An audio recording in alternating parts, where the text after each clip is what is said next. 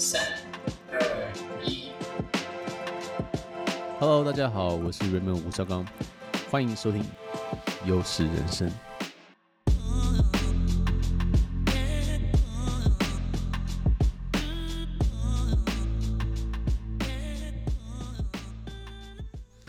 Alright, guys，欢迎回到优势人生，我是 Raymond 吴绍刚，这是我们的第二十八集。那我最近有一点时间没有录 podcast 了，因为七月份的时候我去做了这个眼睛镭射手术，所以呃刚因为我做的是 TransPRK，然后它的恢复期比较慢一点，所以有蛮长一段时间都不太能看三 C 的东西哦。那现在恢复得很好，所以最近再开始啊做这些作业。那近期呢，其实市场呃动荡还蛮多的哦，就是说不管是涨，然后呃不，那当然没有涨啊，是跌很多之后，那又涨了一些哦，然后。就听到很多相关的这个经济分析啊，就比如说升息啊、通膨啊、CPI 等等哦。我觉得，呃，这些东西都是身为一个优势人生的听众，你们必须要在日常生活中啊、呃，需要很熟悉的一些知识。所以今天我请了一个好朋友来跟大家聊一下，浅显易懂的去了解这些东西如何影响我们的投资，如何影响我们的生活。Let's go。好，那这一集呢，我们就来邀请到我一位认识很久的好友，那他曾经是也是曾经是一位德州扑克选手，然后之前是做职业的权证交易员，啊，他对于这个总体经济呢也是有一些研究啊。那因为最近这些加密货币市场还有美股的这个市场啊有点动荡啊，都跟一些总经的方面的一些问题有关，所以我今天请他到这个 podcast 跟大家来分享一下。那我这个朋友呢，他叫 Marcus。那 Marcus，你会跟大家自我介绍一下，还是我已经帮你介绍完了？啊、哦，对啊，那我就直接问好了好了。嗨，大家好，我是 Marcus 啊、哦，很高兴来到优势人生这个节目，然后很高兴跟大家见面。好，那我们今天就来聊一些这种，因为有时候听到一些这种，比如说 CPI 啊，或者说通膨啊、升息这种东西，然后大家都会觉得说，哎，这东西。好像会影响市场很多，可是我不太理解说到底用什么样的方式来来这个影响。那我之前是有听，呃因为你自己有做 podcast 嘛，我之前有听你一期 podcast，我觉得你在这方面讲的非常好，所以今天就请你来这个节目跟大家解析一下。所以我们从什么地方先开始呢？我觉得要不要先从通膨这件事情开始？就是我们要怎么样让大家知道通膨是什么，然后它是如何影响我们的生活，然后发生这件事情之后。一般政府会如何去应对？然后对于啊、呃、这个资产市场会造成什么样的啊、呃、情形发生？你跟大家说一下。好，那我们就先来讲一下通膨好了。通膨就是通货膨胀嘛。那通货指的就是说，通货指的就是市场上流通的货币。那膨胀就是讲说这个货币太多了嘛。那指的现象就是说，市场上流通的货币数量增加了，那整体的物价水准持续上涨。那导致人们购买力下降的现象。那要怎么衡量这个通膨？其实就是拿我们媒体上常常听到那个什么 CPI 指数去衡量。CPI 就是 Consumer Price Index 嘛，中文就是讲说消费者物价指数。是它呢是统计一般人生活中会用到的物品啊，还有劳务价格推算出来一个物价指标了。最重要的功能就去衡量通膨。那计算这个 CPI 指数的时候，其实各个国家都是把它分成几大项。那分成那些大项目，通常就是食衣住行啊、医疗啊、娱乐这些项目啊，那给它不同的权重去做综合的统计。那每个大项里面有很多小项，总共加起来大概两三百项吧。那把这两三百项合起来，我们就叫它一个篮子嘛。所以就是它就是拿当期这个一篮子的物价去对比一个基期那个时候一篮子的物价，然后再去乘以一百啊，算出来的通常都是像什么一百二啊、一百三这种数字。那如果这个数字一直升高，例如说从一百二到一百三、一百四、一百五这样一直一直成长下去，那通常就代表说，哦，这个国家的消费者他的物价呢一直在上涨，那这个就是我们刚刚前面讲到的通膨。那这个有什么？这这不好吗？是不是？那是不是说东西涨的话，那如果薪水没涨，那就是有问题嘛？然后薪水跟着涨的话，其实好像也没差嘛。哦，对啊，薪水如果可以同步跟着 CPI，跟着这个通膨涨，其实大家就大家打平，没有没有区别。对，如果它的百分比是一样的话，对，那问题就是常常这个薪水呢跟不上这个涨的速度，都是物价先涨上去，然后最后才是薪水涨。好，所以所以一般人们会听到通膨，是不是会就是说有点害怕？就是说，好，那我原本加油一一桶油，我一次油要加可能一千一千五，我现在突然变到一千六一千七，然后买个卫生纸，或者说去超市买个水果，全部都给它涨个十几趴，那这个会是严重的问题嘛？对不对？呃，对，像一个国家，它在衡量通膨的时候啦，通常都是想要它的国家是一个很温和的通膨，就是说这个通膨大概是两趴到三趴的水准，健康的通膨啊，就是促进经济成长。对，这个时候都通常代表的国家，它的经济是很温和的慢慢成长，因为没有人会喜欢那种暴起暴落的这种形态的成长或是下跌嘛。好，那如果到五趴以上，这个通膨其实就算严重。好，已经可以叫做高通膨。那如果到十趴的话，那就已经是一个算是非常严重的数字了。像现在很多欧洲的国家，欧盟区里面有一半的国家都已经十趴了，什么美国、德国、英国啊、法国那些都在八九趴左右。那高通膨如果持续下去，会有什么样？就是当然我们生活会变得很苦嘛，但是对于国整体一个国家有什么有什么很糟的事情吗？整体的话，其实高通膨它第一对人民来讲。它的购买力就下降了很多嘛。比如说三趴的话，好，假如你今天买个便当，去年买个便当好一百块，今天涨到一百零三了，你本来可以买一百个便当，差差三块还好啊，你就变九十七个便当。那如果是十趴呢？你隔一年你就、哦啊、对，你就变成九十一个便当了。你就你这少掉了九个便当，其实就叫做通膨去减少你的购买力。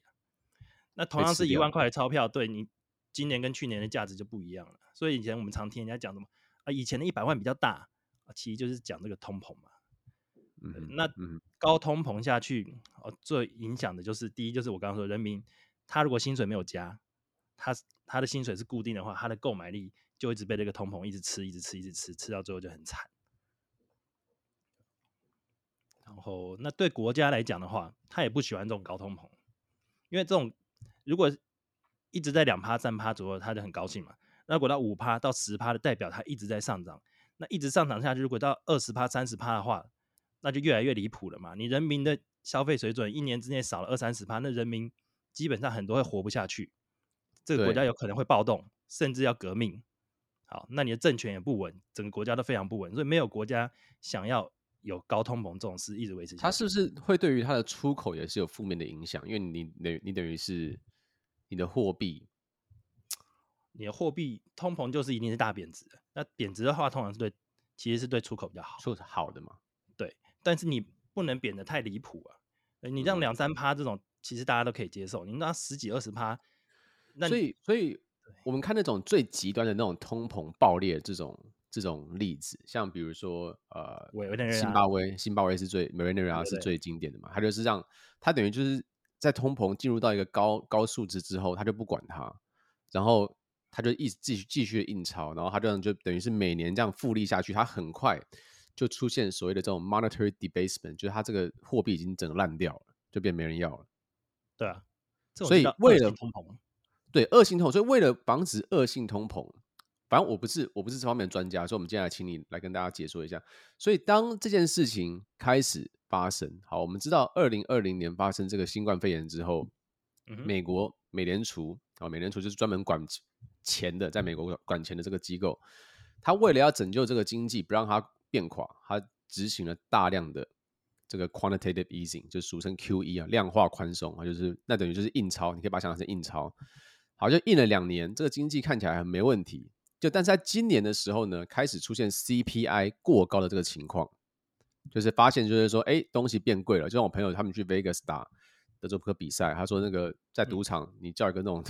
就是就是那种冷藏那种热狗，给你给你热出来，要一千多块台币，也是那种就是简简餐的。然后我听说洛杉矶的机场，就是买一杯果汁就是五六百块台币，就是不是那种现榨的，就是那种罐头的那种果汁。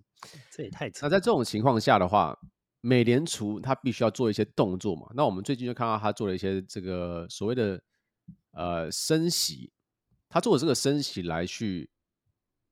抗衡这个高度通膨，我们可以可不可以跟大家解说一下什么是升息？为什么他要这样做？好，我们首先知道抗通膨啊，它最主要要要怎么做？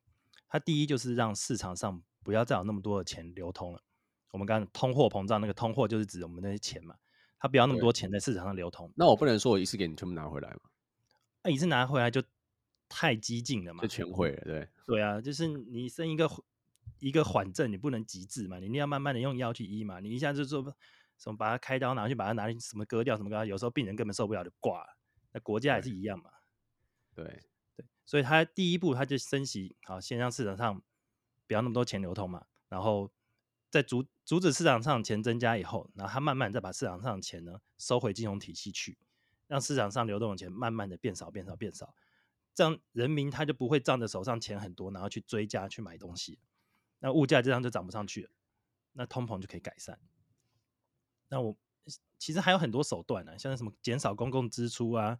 啊，征税啊，发行什么公债这些，但是为什么每次央行都是管他那么多先升息在讲？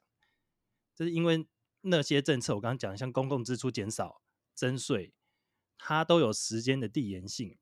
假设你现在说拜登政府说要减少公共支出、要征税了，他要怎么做？他要先提一个案子，然后送到议院去审嘛，然后议院一定说不同意，然后把它退回，再再重改一次，改完再审。然后众议院审过，再参议院再审一次，参议院过了，然后过一阵子，然后总统发布命令才开始实施。这中间可能都已经经过了好几个月，然后等真正实施下去，到这个政策发酵以后，可能又要半年。那这样一搞，搞了快一年去了，那太慢了，来不及了。那升息的话就是最快的。你想一下，我们每次那个利率一升，整个市场上不论是企业还是老百姓，是马上就立刻全面性受到影响，不管是好的还是坏的。对啊，我就发现房贷怎么贵了几千块，对不对？对啊，那个真的超快的，有很多人其实就会因为这几千块，他的生活受很大影响。所以如果说升息导致，首先我们的房贷变成比较贵啊，所以那假设说我一个月要多几千块，那我是不是？然后我物价又还在上涨的情况下，那我是不是就会很本质的觉得说，那我哎，我最近要少花点钱？嗯，对啊，一定是这样子的啊。那这样子其实就是会。对经济会受影响嘛？然后因为利息变高了，就是说升息的时候，它它等于是把等于是机构要去借钱，这个利息升高。哦，当时呃新冠肺炎这个在巅峰的时候，他把利息降到零，然后鼓励大家去借钱嘛，说你赶快来借，赶快把经济弄起来。那现在就说好，那你们借太多了，我现在把利息升高。那利息升高之后呢，这些机构就不想去借钱，不想去拓展他的这个等于事业。然后一般人因为他的利率变高，他的储蓄利率也变高，他就会想说，那不然我钱放银行好了。所以这个时候就是会不会造成，就是说大家开始把资产回流到这种稳健收益的这种这种股票跟债券上面啊，比起说把它放在加密货币，像比特币或以太币，或是呃高科技的美股，比如说特斯拉哦、亚马逊这些这些东西，因为我们看到在升息之后。这些股票其实都受伤，还有币其实也受伤非常多，是这样的一个循环吗？基本上就是像您讲的这样，没错。升息的效果就是第一个让利息变贵了嘛，企业就不想要好借钱扩张了嘛。人民也是一样，呃，人民看到房贷那么贵，他先不想买房子。那另一方面也是鼓励把钱存回银行去，所以他是不是在？因为因为之所以是之所以物价会变很高，是因为。需求增加嘛，然后不供给跟不上嘛，哎，对。那他如果如果说他把这个升息调高的时候，我个人的消费的需求就降低，所以它等于是一个降低 demand 的一个一个手段。也是啊，没有错啊。对，那他因为我们看到他之前升息，就是说什么哦，那我记得是六月的时候升息四嘛还三码？三码。三码嘛，然后那时候大家觉得说啊，四码很多啊，这真的有差这么多吗？就差那么一点点，就是好像天崩地裂嘛。然后，对你先，你可以先讲这个。其实，其实真的有差，只是一般的人，他一般的人都会感觉不到。有时候甚至我感受不到啊。你那，你七，你三码跟四码有什么差？如果你是一个完全没有借钱的人，哦，其实你没有感觉不到。啊、但是如果真的像我们有付房贷的，然后有什么车贷、有信贷。其实就就可以有感觉得到，就是、嗯、哦，我我支出的钱每个月利息怎么又变贵了，这样子。但是对国家来讲，其实常常这一点点的利息利率升高，就对整个金融体系影响非常大。像之前才刚传出要升息，根本都还没有升，股票就先跌了，对不对？对，所以所以这个其实一两趴或者是几码来讲，对社会影响还有整个金融体系影响都是非常非常巨大，可能都几千亿这个钱在跑，只是我们手上都是握的钱没有多少，所以如果以等比例来讲，我现在一百万少个两三万，我也觉得还好，但是对国家来讲差很多。是，所以他他要他必须要怎么做呢？他是难不成他一直升息到这个 CPI 降到一个他可以接受的范围为止吗？因为我们看到他七月的时候，他又升了三码。对，其实其实就是像你讲的这样，没错，他他就是要这样一直升息。可是你一直升息的时候，升息当然每每每一件每一个政策，它都会有正反两面嘛。就比如说我现在升息，好，那我把通膨控制住了，但是结果是什么？结果就是你的你的股票爆掉，你的加密货币爆掉。那当然，加密货币爆掉，他可能不 care。可是你美股爆掉，那你可能。你是不是身为执政执政党的话，是不是你的选票有有危险呢？一定有的。其实它升息就不只是我们讲的什么加密货币跟股票爆掉，是整个国家的经济能力还有房地面性下滑。对，是全面性都下滑。所以我们知道 G GDP 的公式嘛，GDP 公式就是消费加投资加政府支出加出口减掉进口。现在那个你升息了，人民的消费其实水准下降，企业又不投资。政府之后又会减少它的政府支出，所以你 GDP 下降了，就代表你整个国家经济能力下降，那你股市是绝对不可能好的啦，没有人可以扛得住这整个国家的经济能力下降。嗯哼，对，所以，所以像现在啊，现在我们已经经经历了两次的升息，但是我们的 CPI 就是差不多一个多礼拜前公布的 CPI 是。八点五趴，八点五啊，然后在在前面的一个那个六月的时候是九点一趴嘛，九点一，对对，那八点五趴，然后这个市场现在反而是做一个反弹的，可是这很奇怪，因为我觉得八点五趴很高啊，不是吗？很高啊，对啊，那你涨什么？那你有什么好涨的？你看你那么开心，因为这市场上有时候我我其实有时候我也觉得很奇怪，它就是因为这个叫做预期嘛，像我刚刚前面讲的，不是说。市场上只传出要升息了，都还没有升息，股票就已经先跌了，那不就很奇怪吗？又没有升息，你跌什么跌？那现在其实这个从九九点一趴变成八点五趴，也是很一样哦。市场上就乐观的预估，哦，通膨要结束了，已经开始下降了，那下一期可能就是七了，然后六五四，然后之后到三，哦，所以我们经济已经在慢慢好转了，就自己这种预期在心里，那就觉得说，那就可以现在进场了，因为最坏的时间已经过去了嘛。那我们可以抄底了，我们现在可以进场。其实这就是呃，金融市场常常会有这种预期心理，然后尤其是这种预期心理，常常又会去自我实现，这是很好玩。是，就对，就是每个人其实都这样预期预期。那你不买，其实其实如果每个人预期，但是没有人去动的话，这个是不会动的。啊，就是有人有一个人动了以后，后面人看到，哎，涨了，那真的哎，真的变成这样子了，真的通膨结束了，然后就去买，然后后面一直跟着追追追追追。然后就涨起来，然后越涨，大家就越加强他自己心中那个预期的信念。因为我现在就是看一些呃，这个国外的这种呃资深的投资人啊，专门在讲这些总经的问题啊。那我觉得现在这边是比较分两派，而且还蛮极端的。有一些人就认为就没事，这这件事情可以解决。那有一些人认为这一次的危机就是从。就这等于是印钞这件事情，大量印钞 QE 这件事情是从零八年的金融海啸开始的，对，然后印到现在已经印了超过三十兆美金在市场上。那如果说他现在要把不管是全部还是部分收回去的话，嗯，这个十年来的大牛市，股票大牛市，其实都还有房地产，其实都处于一个非常非常危险的一个状况，因为它等于是 hold 不住嘛，因为你等于是。你的很多公司，啊，像比如说木头姐买的所有，几乎所有公司，它是没有实际营收去支撑这个事情的。对啊，它几乎都是在卖它的未来。那如果这样的情况下，我不知道你你有什么，你是偏哪一边的看法？当然我知道这东西它不好说嘛。可是现在就是，有一派就是跟讲跟你讲啦，这个美股还早啦，才刚开始而已，还要跌个三五十趴啦。这个会是史上最惨的这个 bear market，那有有一些人就没事啦，这已经涨回去了，我们已经没事了。其实我是比较偏于不乐观的那一派，因为像我们现在看到通膨过高，是不是现在进入升息的阶段了？好，那升息阶段，我们刚刚讲说，其实老百姓是不是就过得很苦？那包括你有这些房贷、车贷啊，什么贷？像美国的房贷现在是已经到五趴嘞，我们台湾还在一点五趴，超贵的。因为我现在，我现在，我现在自己的房贷是就是之前弄的一趴多嘛，它它升息一点，其实就蛮有感觉的，那个数字就有千块在跳。啊靠背，你要升到五趴，它怎么弄？那对啊，你可能可能每个人他的房贷支出原本可能三万块，一下跳到快快四万去了。那有差哦，因为大家买房子都是很紧绷的，啊、你知道吗？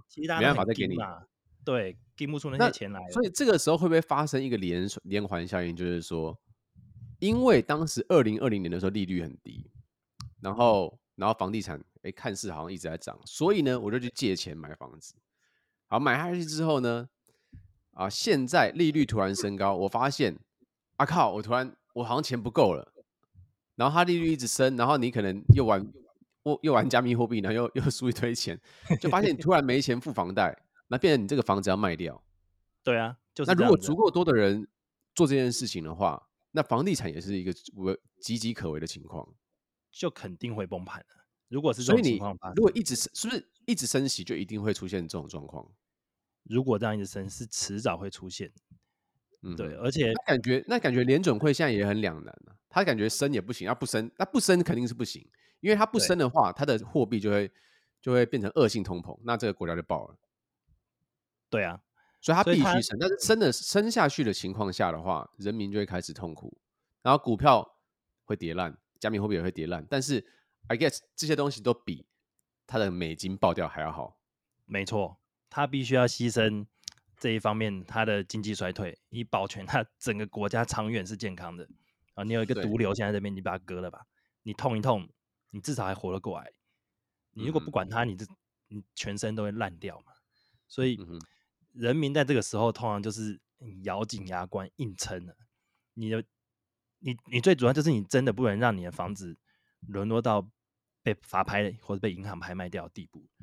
因为，因为你这个大家知道，你的房子如果最后钱还不出来，银行拿去法拍的时候，假设你刚才贷了七百万好了。你的房子明明有一有一千万的市值哦，他去帮你法拍之后，他就说我七百万卖一卖就好了，他也不帮你卖一千万，因为他只要拿回他的他的那个债权就好了，他才不管你后面的钱是多少。所以，所以千万不要让啊、哦、你的房子沦落到这种地步，再怎么样你自己不行了，你你自己去把它卖掉，或者是你什么你用宽限期，再或者是你去跟什么亲戚朋友什么借都好，在。或者是你去找银行谈呢？有时候银行他也帮你想方法，因为他也不想要你违约嘛，他弄那个东西他也很烦，所以我觉得绝对不能摆烂呐。如果真的遇到这种状况的话，我对每一个呃投资人或是有房贷或者什么贷款的人来讲，都是这样处理，一定要去处理它。嗯哼，然后对，然后再来就是我们刚刚讲到了，这个东西是没有办法避免。当你升息的时候，所有的国家都知道一定会发生这种事啊。就是很多人到最后可能会还不出钱来，然后房地产被大量的抛售，然后银行拿到一堆法拍，银行拿到一堆拍卖有房子也卖不掉，它也要降价，然后就一个死螺旋嘛，一直往下降，要砍地板呢、哦。对啊，就跟 NFT 一样，一直在砍嘛，大家都要跑啊，谁晚走谁就死啊。那这就是，是所以这个就是为什么导致经济衰退。嗯，这也是一个很大的原因。对，那现在我是认为还没有出现这一波说。大家已经还不出钱来，然后开始卖房卖车，把所有的资产都卖光，这种都卖掉这种地步了。所以我，我但是我认为这个在未来有可能会出现。其实现在很多人觉得没事，因为现在其实纳斯达克弹了超多回去，然后甚至像苹果这种公司都已经几乎都回要快要回到 all time high，很多人觉得这都没事，就觉得这个这个 hold 得住啊。对，这是这是有一派人，他是很乐观嘛。但但是我是不这样觉得，我是比较偏的 Michael Barry 那一派。他认为房地产就是会像他之前遇过那个情况。对，美国房地产真的是非常离谱，那个价钱真的是，尤其在加州，真的非常夸张。对，其实美国的一切都很夸张了。房地产一崩，基本上就是金融体系就是就等着差不多也要去崩去了。嗯哼，嗯，那所以既然我们知道，因为现在现在是八点五趴嘛，那八点五趴，它下个月估计还是要升息嘛，还是要升啊。对啊，所以他就继续升下去，直到我不知道什么时候会结束。因为他他的目标是什么？五趴以下吗？我觉得他应该有一个短中长期目标，短期可能就是五趴，他不可能瞬间要把它弄成三趴，可能升到了，我不是我不是说他的利息要升到五趴，我是说通膨了，他可能要把通膨降到五趴，降到五趴，对，然后诶，他这个通膨是不是，嗯，是不是会 compound 的？就是说，他如果去年是八趴，啊，今年再八趴的话，那就是复利下去的那那个意思吗？诶，通膨就是它的公式就是。你当期的 CPI 减掉基期的 CPI，然后分母是基期的那个，uh huh. 所以，所以你你现在的通膨如果是八点五趴，好，它是跟去年的假设以七月来讲，它是跟去年七月来比，今年的七月对比去年七月多了八点五趴，所以你要再比这一次，你要等到明年的七月再来比。OK，对，你不能说对，我还听说他们在 CPI 的那个方式，就是取那参数的方式，他们自己可以改的。可以啊，那不是超那那不是一定都低低标吗？那实际生活一定超过八点五趴。那个如果要改，它一定可以作弊人家优化参数嘛。你你本来搞不好搞不好，其实人民感觉是十二趴，有可能啊。但是实际上我不知道他们有没有去改。像你我刚刚说的，它总共好几百项嘛，加起来嘛，然后去属于权重嘛，他、啊、可以把那个权重高，然后又又涨很多的，他把它改掉啊，啊，他把这项踢掉。然后把那个涨最少的权重给它加上去，这样子就物价指数就变低了嘛。嗯、所以，所以它它只能他只能是低标，他不可能是真实的数字啊，一定是真实数字一定比这高。那个对，就是人民体感的感觉绝对比较高啦，一定是这样子的。那真的很糟哎、欸，因为八点五趴真的是很很多哎、欸，而且就是就是我就自己在看美国的状况，其实我我觉得远远超过八趴那种感觉。对，不过八趴是一个综合数字嘛，它。它其实并不是讲每一项都是这样子的，你有可能食品是五趴，然后某一项你特别在乎的是十二趴，这样都有可能。其实你自己看之前那个就是手表那个那个也是很夸张啊。哦，那个手表在这两年，但是最近跌了很多，听说。对对对，以前是涨得非常非常离谱。对，就是这种资产，就是这种你就是比如说联总会印了一些一堆钱出来，你这些钱进入到市场之后，大家就去买什么？买奢侈品，买股票嘛。买加密货币嘛，没错。那好，那现在这些钱要回流到这个联准会那边去的话，那当然也是从最右侧的、最风险最高的地方开始回嘛。没错，就是人民生活必需品是不会回的，因为这都还是需要的。所以手表哦，我不需要这个，然后把它卖掉。啊，这个加密货币我也不需要，把它卖掉。对啊，一定是。然后高科技股把它卖掉，但是哎，传产股、金融股还是给它 hold 着。嘿嘿，对，没错。是这个状况嘛，对不对？就是这个状况。那好，那那现在我们进入，我们知道这个升息会即将到来，然后状况好像有点不太好。哦，当然也有可能重返荣耀嘛，就是说下个月啊，比特币就回到六万，那大家都很开心。OK，that's great。But 现在看起来很难，因为之所以二零二零年开始比特币能冲到六万、快七万的，其实就是因为它印了很多钱，让这些钱进来，把它整个撑起来。但如果现在这些热钱全部都流走的话，那谁来撑这个这个盘啊？那在这个情况下，你觉得身为一般投资人、一般的民众，嗯，我们能做些什么来来准备这个事情？哦，其实面临面临高通膨，最好的状况，其实就是最好你手上的资产或你薪资可以跟上这个通膨水准，你就全部抵消了不？啊，没办法啊，因为因为因为薪薪资你也知道是最后涨的啊。对我们，所以我们一般的寿薪阶级，因为我一涨就不能回去啊。对，你不能调，你不能调降他薪水，人民会暴动的哦。所以你只能涨，所以我就所以我宁可先不涨嘛。对对对，先不要涨。好，所以我们讨论一般的寿薪阶级，就是你的薪水没有办法跟上通膨的话，那再来就是，除非你钱真的很多，不怕通膨，那这也不管，这不在讨论范围内。对，一般来讲的话，就是要看你现在处于通膨的什么阶段，还有你的。怎么样？你判断通膨在未来是什么阶段？像现在我们这是在高通膨的进行式之下，好，物价其实不断在上涨。那这个时段通常呢是以物资为王，因为你越晚买，你东西越买越贵，对不对？好，那购买力越来越低，所以你同样的薪水的话，你其实越早拿去买东西越好。因为而且你钱本来就是要拿来买生活用品用的，当你已经买到这些生活用品，你后面就不怕它涨了嘛。像我以前有个同事。他去年哦，去年底他就说通膨要来了。其实我们做交易员的人，在去年底的时候，每个都知道通膨要来，但是一般民众都不知道。加上那个时候，那个美国联准会的鲍威尔死不承认，他说没有没有没有通膨，那是短暂现象。好，靠，这么没品。对，因为他为了他那个时候为了要连任他的主席嘛，所以他就一直说啊没有通膨，不希望市场崩盘。他如果那个时候一讲啊股市崩盘的话，他他可能就连任不上，他就不用玩了。对，所以他那个时候打死不讲通膨。那但是你做交易的人很明显可以感觉到，因为你要观察很多东西嘛，那你要观察总金，然后你要观察什么商品，那个时候。所有的农产品，然后原物料，通通都在上涨。你说这些东西上涨，然后市场上没有通膨，这是不可能的事。好，所以他去年他的判断的这个通膨，他呢很好，他跑去好事多，他囤了好几十袋卫生纸。那个时候一袋才卖三百一十九，那现在一袋三百八十九，八十九，他们差差很多哎、欸，哎、欸，差了七十块哎，可能差了二三十趴哦。所以他这个就是一个很明显，他用物资来对抗通膨的例子嘛。他去 trade 卫生纸啊。他要不要退是他的事，我猜他应该有卖掉了。但是他 至少自己用的话，哦，我以后就不怕卫生纸涨价了。我那么多卫生纸，我也不用去好事多担心说，哎、欸，这个涨到三百八十九，我买不下去、欸。哎，以前在三百一十九，它会不会跌？他就不用担心这些事。所以在这种情况下，你手上有物资的人其实是最大，你也不用怕。嗯哼，对。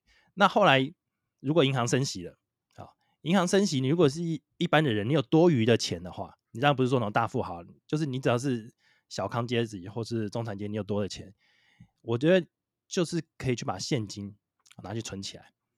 虽然说货币摆在那边，我们就说哎，通膨你丧失购买力了啦。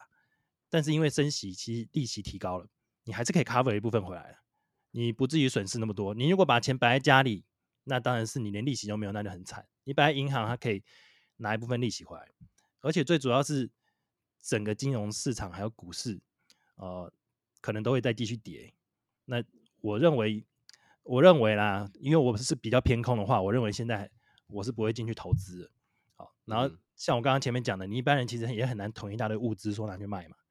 所以我，我所以手上有的东西就是现金，那现金我觉得就是把它存起来，但存起来也不是永远摆那边不要动，你要等到这个通膨循环可能结束了，或是股市跟商品跌的差不多了，然后你要把这些钱拿去，比如说投入股市。或投入你有兴趣的投资标的，然后放在里面，等到未来牛市再起，然后你才跟得上下一波通膨的这个循环。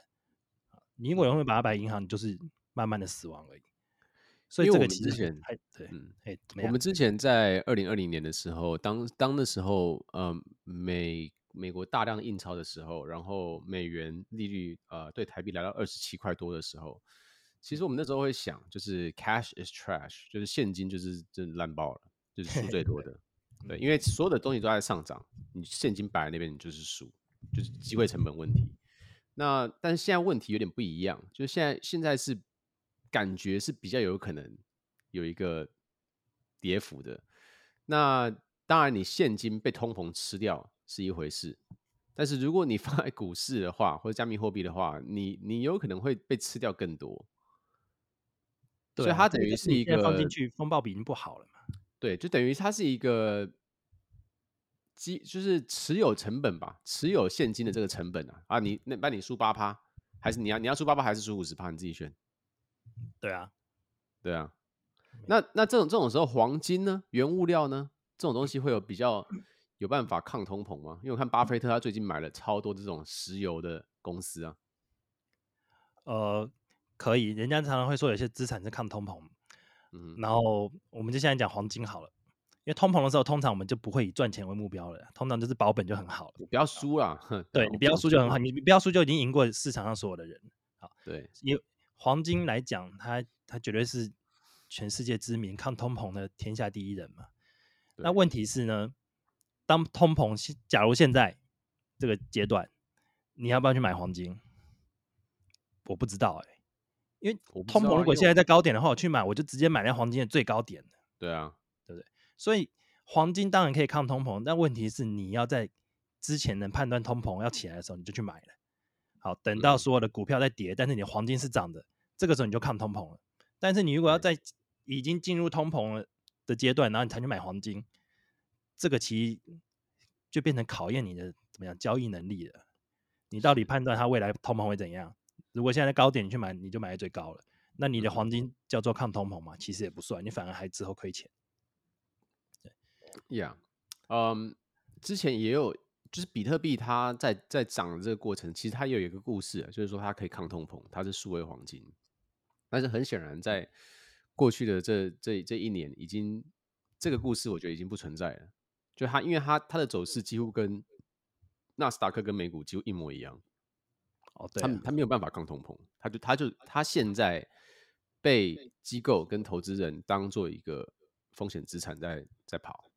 对，那风险资产在升息的环境下，就会有很糟糕的表现。所以这就是为什么他最近。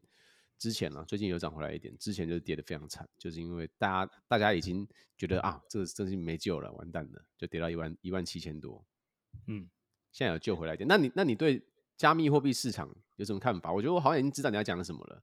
不过我们还是要跟大家讲一下，你对现在加密货币市场有什么想法？哎、欸，你怎么知道我要讲什么？其实加密货币偏空啊。对啊，如果你偏空美股的话，那假设加密货币市场又跟美股是直接相关的话。那它只会死得更惨而已，不是吗？啊、呃，好吧，我反正现在最主要讲加密货币，应该就在讲比特币了。其他那种小币我们先不管它。那比特币就像你刚才讲的嘛，它它其实就两个特性，一个去中心化，抗通膨嘛。那就对抗通膨哦，就是上一波比特币暴涨的时候最美好的故事。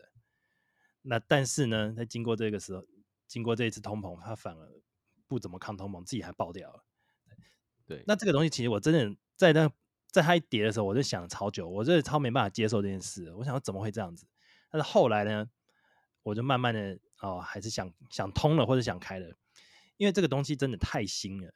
比特币在进入大众的呃耳朵里面，这件事其实不过就是一年的时间，从去年开始，虽然说它已经十几年了，但是在前面那那几年几乎没有人听过啊，在爆红那些等于是那些密码学的那些那些庞克在玩。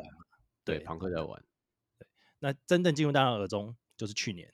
那你要在一年之间让全世界的人达到我们刚才说的比特币是一个抗通膨货币这种共识，这几乎是不可能的事。都，我认为是我们当初在投资的时候，我们都想的太美好了，很希望它在马上就变成那个全世界的共识。但是怎么可能呢？我们想想，黄金它经过多年的时间，多少年啊？可能上千年，年对它累积的这种共识，说。通膨的话就是买黄金，那比特币你要一年都达到它这样的地位，这本来就不太不切实际的事啊。所以现阶段大部分人就把它归类为高风险投资产品，我觉得很正常。Yeah，我我我觉得我蛮同意，而且我觉得我觉得说比特币它到底是，就我觉得抗通膨，我觉得不是它的它的那个主要的这个卖点啊。现在我觉得它它抗的是一整个货币烂掉。哎，对，就比如。就这这叫英文叫做 monetary debasement，就是说这个这个币就直接毁了。就比如说美元直接毁掉，那那那你要用什么？可能就用那可能就是用比特币。那这这就有可能比特币它独独独秀独树一帜嘛，因为它等于是一个去中心化的一个，没有人可以没有人可以去动它的嘛。但是因为它是一个风险资产，所以现在它其实在中心化部分也是有一点也是有点怪啊，因为它等于是包了一句话它就爆了。嗯，对啊，这个我觉得就是像我刚刚讲的嘛，因为现在大家还把它归类在高风险产品，那要累积我们刚才讲的那种抗通膨或者去中心化那种共识，那是那是慢慢的时间的推移之下，好才有可能。像现在年轻人大部分都是比较可以接受的，那年纪越大的人还是越没办法接受嘛。你想想看那些可能六七十岁的人，他连三 C 产品都不会还会用，手机只会用 Line 而已，他他怎么可能去接受比特币这种事？对，那那就是要等待一代推一代，这样推推推推下去，然后慢慢越来越多人接受以后，公司形成，它才比较会会怎么讲？不不算是高风险产品的。对，我们知道网际网络的也也是经过了二三十年才变成现在这种这种世界。当初也是很多人在看衰它，说这就是废物东西嘛。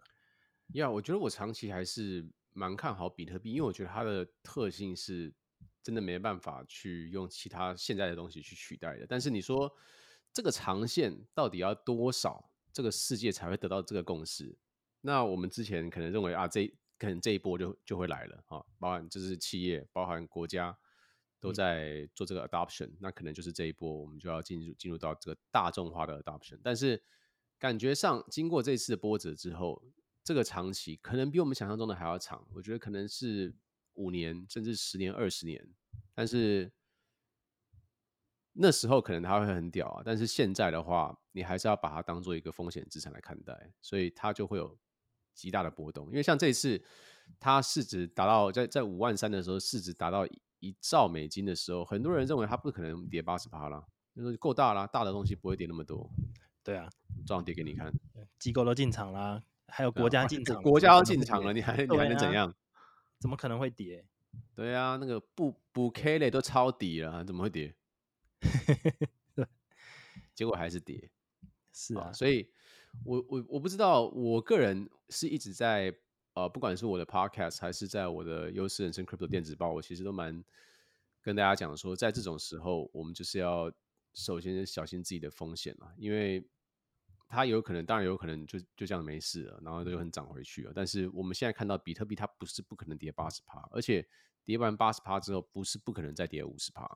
那如果发生最糟状况的话，身为投资人的话，你一定要为最糟状况做打算嘛。因为投资的第一个法则就是不要不要不要把钱输光啊。所以我觉得这个东西是蛮重要。那我觉得我不知道 Marcus 这边觉得现在你需要这么担心这个大大的波动往下吗？你会想要比如囤一点现金吗？还是还是怎么样去准备啊？除了买卫生纸以外，怎么样去准备这个接下来的行情？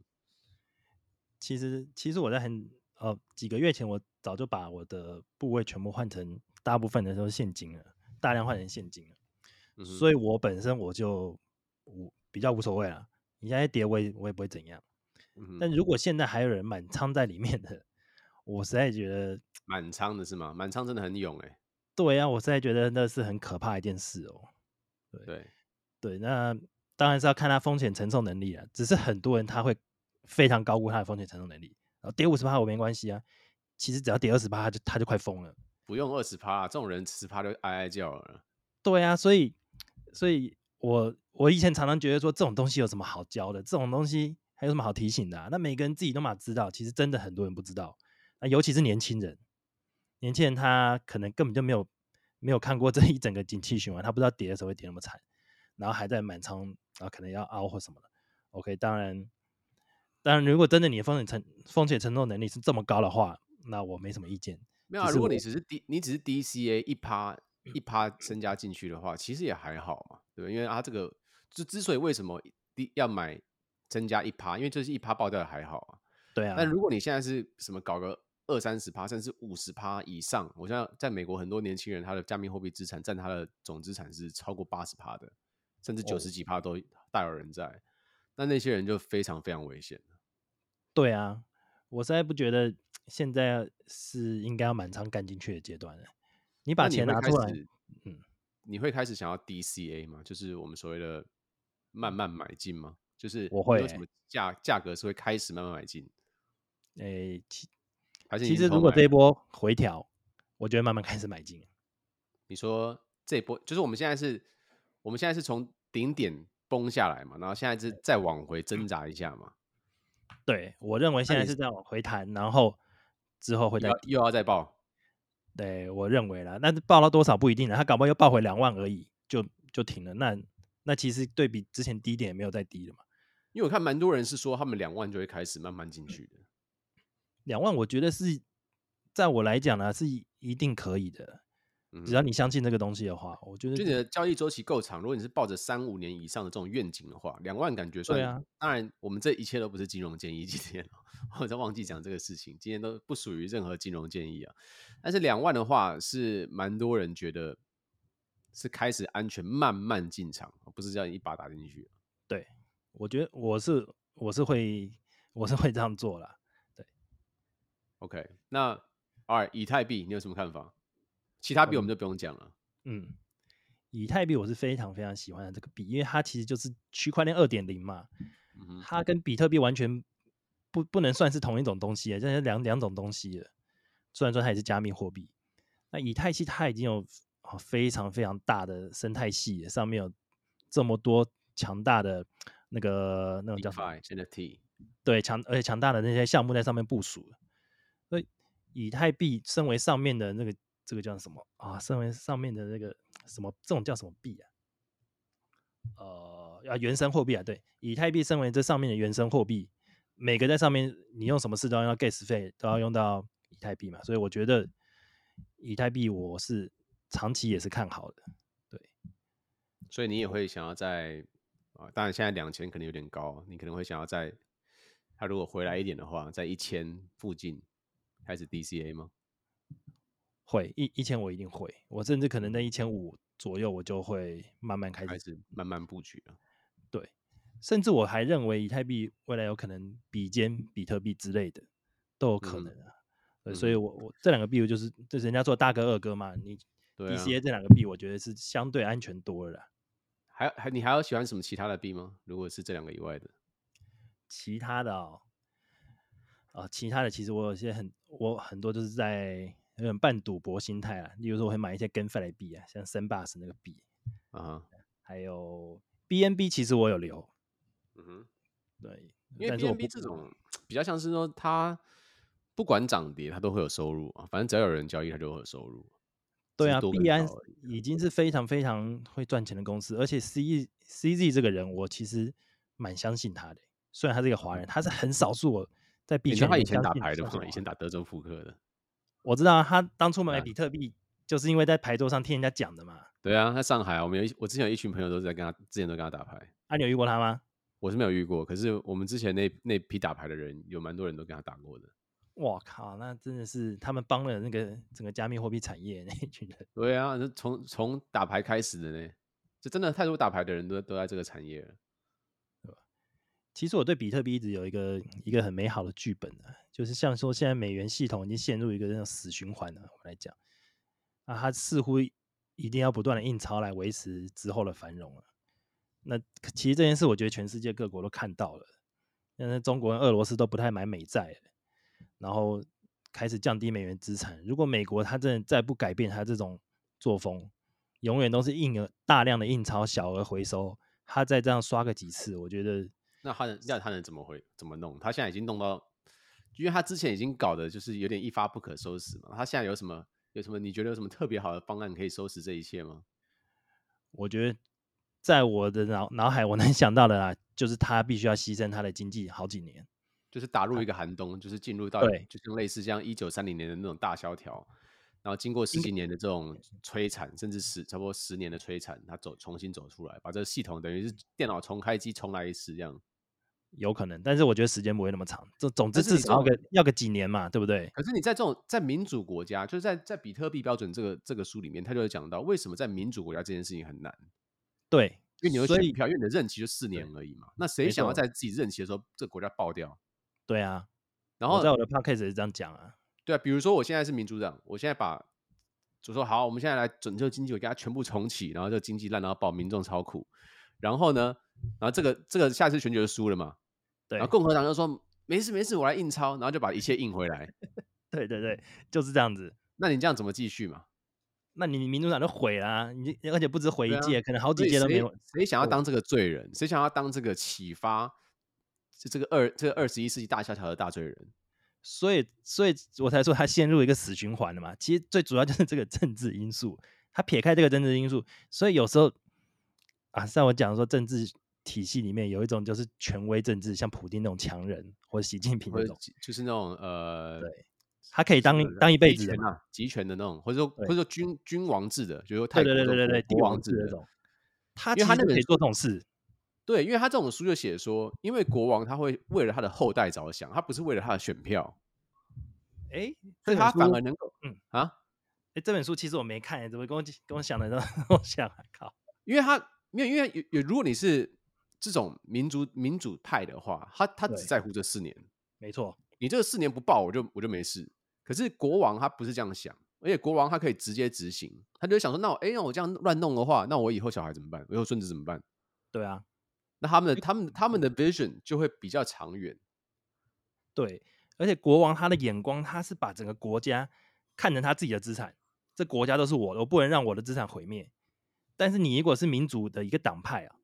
这国家是国家的资产，那我是我的资产，我现在是要尽量的去从这个国家这个大金库里面拿到更多的利益，拿到我自己身上来，对，是不一样的角度。而且这种高层级的这些党派的这种人物，他可以把，就是说他可以预预知这件事情嘛，他也可以就是说为他的资产做其他的准备嘛。当然可以啊，为为什么不行？对啊，他们一一定都有很多方法的嘛。哎，他们这种一一定有啦，反正一定有各式各样的方法，不然怎么会有那么多什么国际洗钱啊？还有这些这些什么？之前还有一个什么会计事务所，我忘记是一个一个对了，反正反正一定很多这种方式啊。